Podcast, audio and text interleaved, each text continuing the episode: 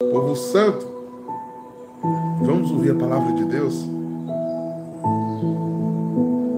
Mas antes eu queria dizer, segunda-feira. A vida é feita de, de começos e recomeços. Veja, que parece uma grande catequese de Deus. Ele nos coloca nesse tipo de estágio de vida. Em que a gente percebe que há um ciclo de dia, noite. Por estarmos num cromo, temos um tempo de hora, minuto, segundo, temos até anos, meses, semanas. E a cada ciclo desse, do macro para o micro, do micro para o macro, pode servir para a gente como um alerta. Já que o salmista diz: o choro pode durar uma noite, mas a alegria vem com a manhã. Às vezes na nossa vida precisamos encerrar ciclos. E às vezes temos muita dificuldade de encerrar os ciclos de recomeçar. Essa necessidade que parece que temos de fazer as coisas serem constantes, isso não é saudável. Tem coisas que tem que começar, tem coisas que tem que parar, tem coisas que tem que construir, tem coisas que precisam ser destruídas. Segundo Eclesiastes 3, a partir do versículo 2 diz: há tempo para cada coisa debaixo do céu nessa semana que inicia, faça um exame de consciência à luz do Espírito Santo. E pense: o que é que eu preciso começar? O que é que eu preciso parar? O que é que eu preciso ter perseverança e dar seguimento?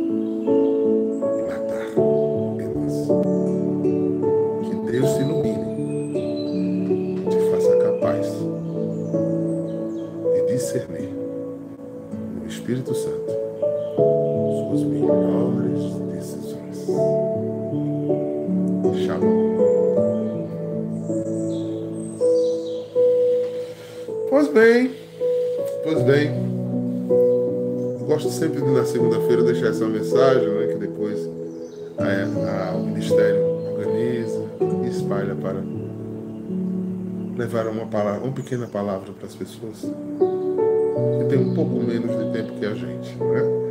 de poder estudar e meditar Sua palavra. Vamos para Lucas 7, versículo de 1 a 10. Naquele tempo, quando acabou de falar ao povo que estava que escutava, Jesus entrou em Cafarnaum. Um oficial romano que tinha um empregado que, que a quem estimava muito e que estava doente à beira da morte. O oficial ouviu falar de Jesus e enviou alguns dos anciãos, alguns anciãos dos judeus, para pedir-lhe que Jesus viesse salvar o seu empregado. Chegando onde Jesus estava, pediu-lhes com insistência: O oficial merece lhe faça um favor. Merece que lhe faça um favor. Porque ele estima nosso povo ele está nos construindo uma sinagoga. Então Jesus pôs-se a caminhar com eles.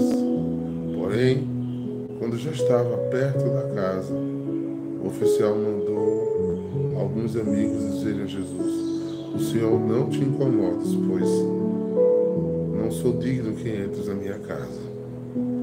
Nem mesmo me achei digno de ir pessoalmente ao teu encontro. Mas ordena com a tua palavra, e meu empregado ficará curado.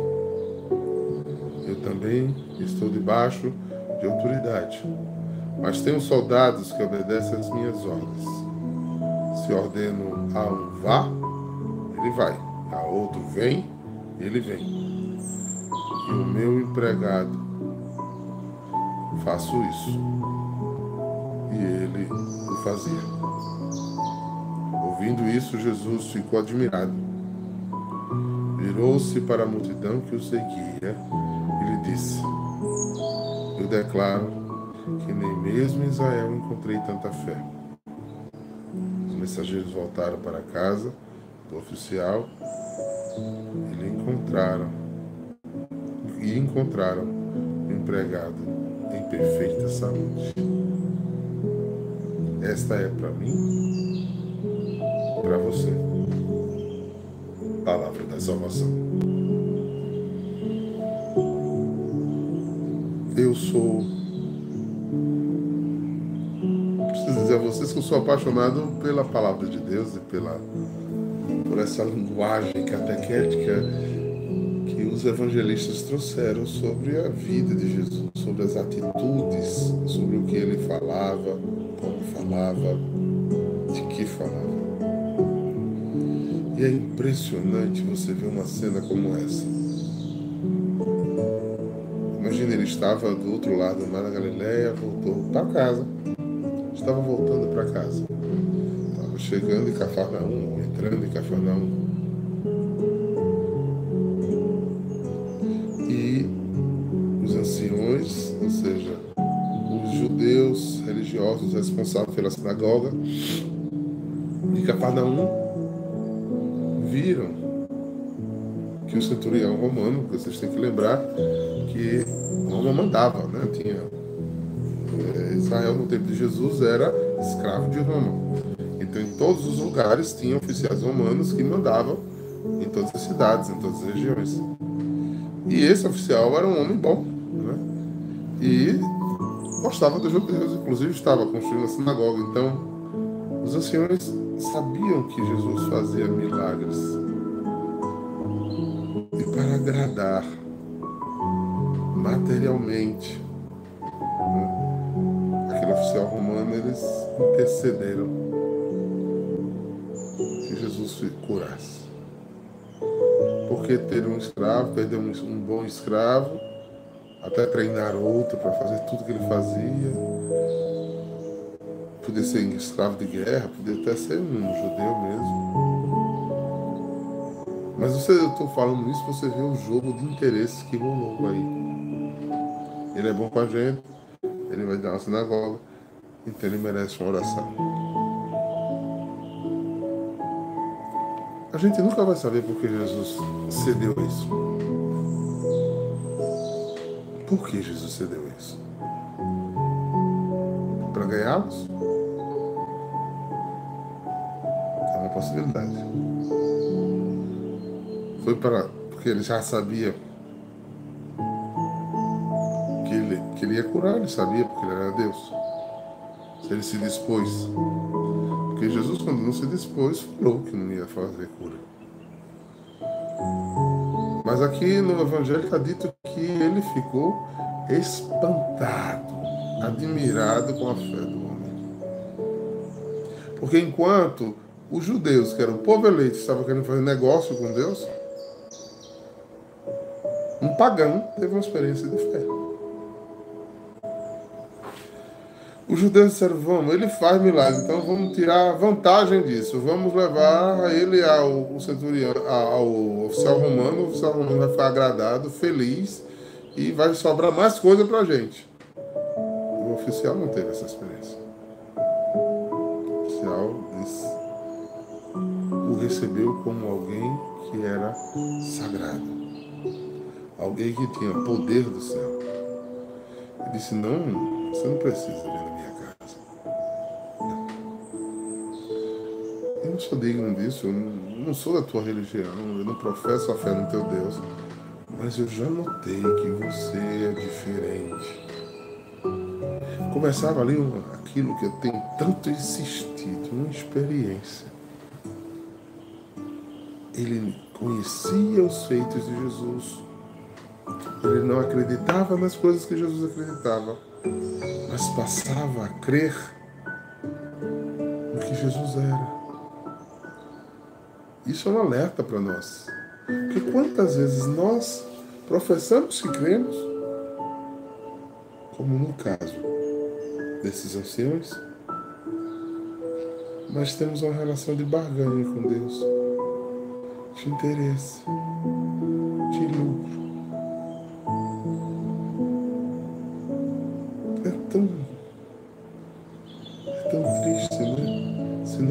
humanos percebemos isso. Vejam como nós ficamos desgostosos quando a gente nota que alguém está querendo se aproveitar da gente, da nossa influência quem tem dinheiro, prestígio. E a pessoa fica se sentindo, já atendi muitos ricos que não conseguem fazer amizade, porque dizem que eles se aproximaram de mim por causa do meu dinheiro, porque eu posso dar, e não de mim.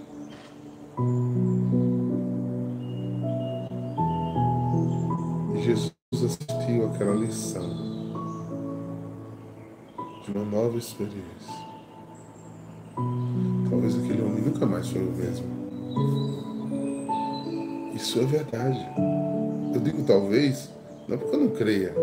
Eu creio que todo mundo que tem uma experiência com Jesus nunca mais é o mesmo. Pode até jogar fora, mas a semente estará lá. Mas observando aqui. Percebendo. Que quem tem experiência de verdade muda a vida. Homem acreditou no poder celeste de Jesus mais do que muitos batizados. Isso é muito sério, irmãos. Precisamos de quê? Para crer em Jesus mais do que o que a gente pensa, o que a gente pega, o que a gente é. Pequenina racionalizar tudo, de ter o controle de tudo em mãos. Que necessidade empobrecedora é essa? de negociar até com Deus.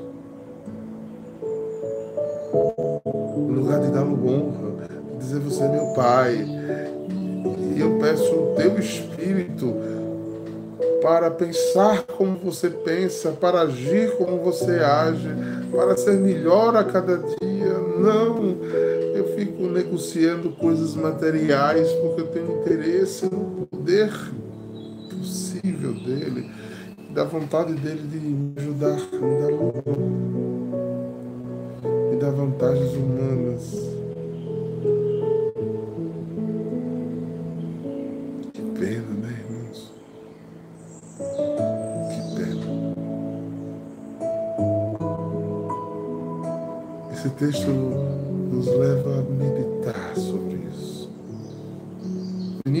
Semana, medite. Qual tem sido minha relação com Jesus? Qual? Qual é o jogo de interesse que está rolando ou não? Como penso?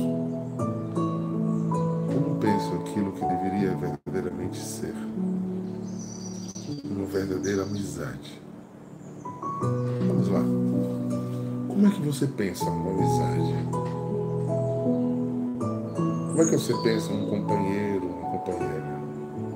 Uma pessoa amiga, leal, fiel, preocupada consigo,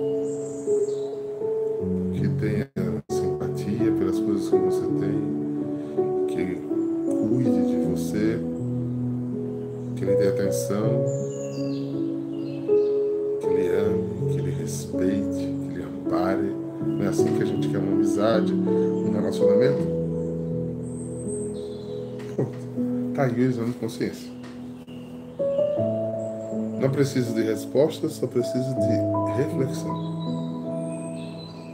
É isso que você é para Deus?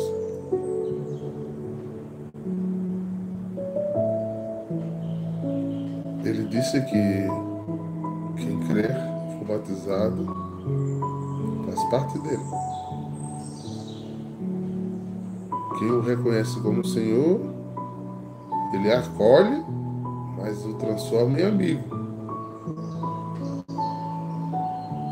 Mas ele não disse faça o que você quiser, gaste sua vida como você quiser, é, faça do seu modo. Não, ele disse, se você é meu amigo, você ama o que eu amo. E eu deixei algumas regras, alguns apontamentos para você entender o que é amor. Amar a mim sobre todas as coisas, com toda a tua alma, com toda a tua força, com todo o teu entendimento. Amar as pessoas que estão ao teu redor, com o amor que eu dei a ti. Se você vive assim, você é meu amigo. Jesus é devoto. Jesus apressou-se em cuidar de nós.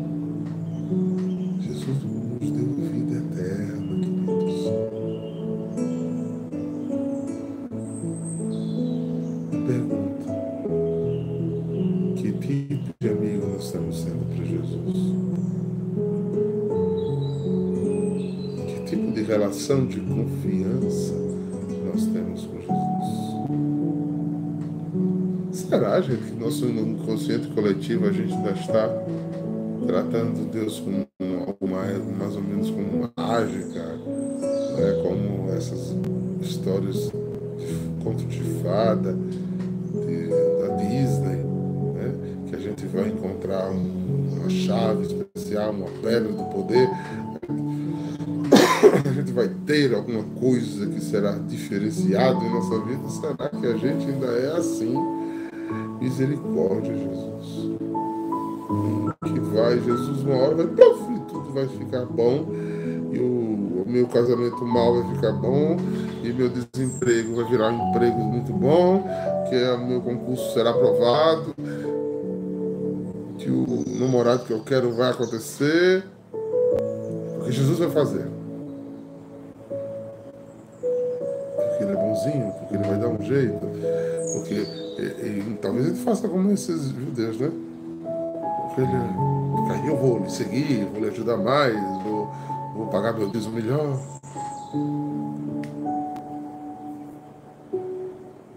Ou a nossa fé está mais como o do soldado romano que diz: Você precisa vir, você precisa se humilhar a mim, porque alguém pediu que o Senhor viesse fazer alguma coisa para mim. O Senhor tem poder, o Senhor é grande, o Senhor é soberano. O Senhor só precisa dizer uma palavra, tudo se faz. Eu percebi que o Senhor não é daqui, que você é muito especial. Então, basta você pensar em mim, basta você dar uma ordem ao meu respeito e a que você quiser. Porque eu, eu não sou judeu, mas eu entendi que se eu mando, se eu mando, e os que estão abaixo de mim me obedecem, o que você mandar, você que está acima de mim, vai acontecer.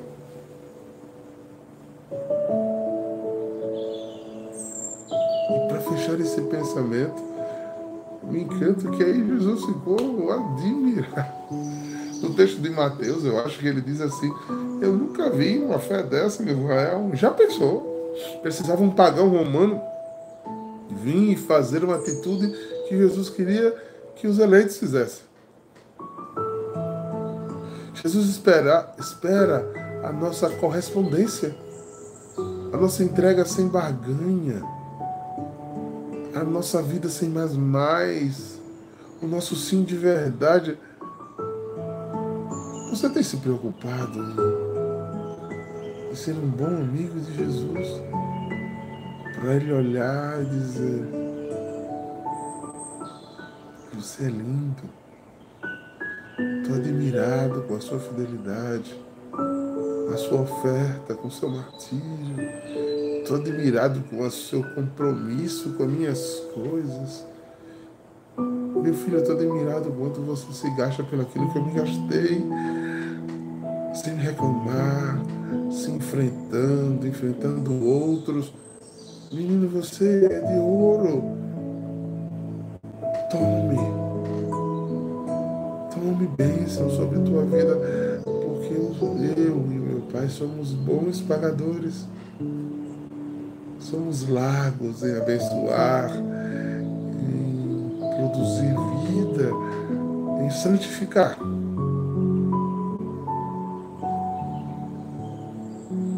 A decisão é sua, é minha. Que tipo de escravo? Que tipo de senhor eu tenho? Maravilhoso. Que tipo de servo, de escravo, que o meu Senhor chama de amigo, eu sou. Essa é a chave desse texto. As pessoas ficam olhando só para a cura. Na verdade, às vezes eu queria que vocês, ou, ou anciãos da fé, vocês que estão há tanto tempo aí, ouvindo Shema Israel, que tentam estudar cada vez mais a Torá que eu e meu pai escrevemos, que vocês fossem assim. Que vocês me reconhecesse e me improvisasse no lugar que eu sou, no lugar que é meu, no lugar que te espera.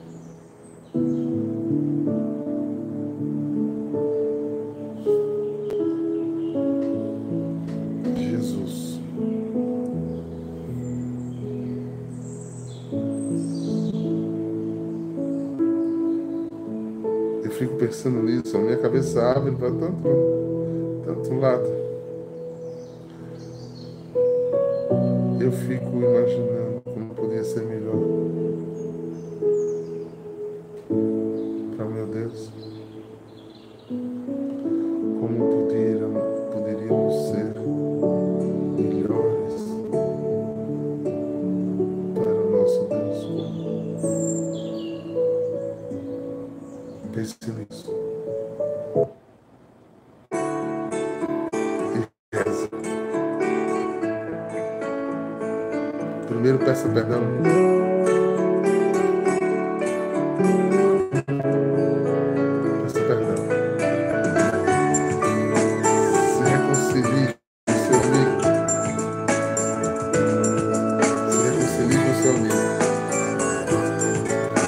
Ser um amigo leal.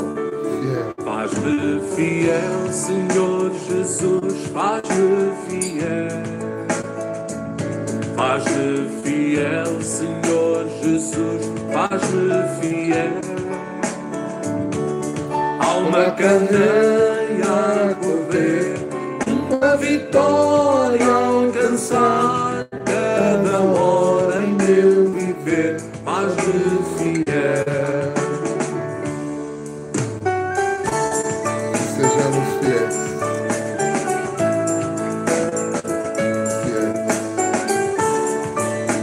Amigo que Jesus queira andar no nosso empenho. Um grato amigo que desça sobre cada um de nós a graça de ser fiel.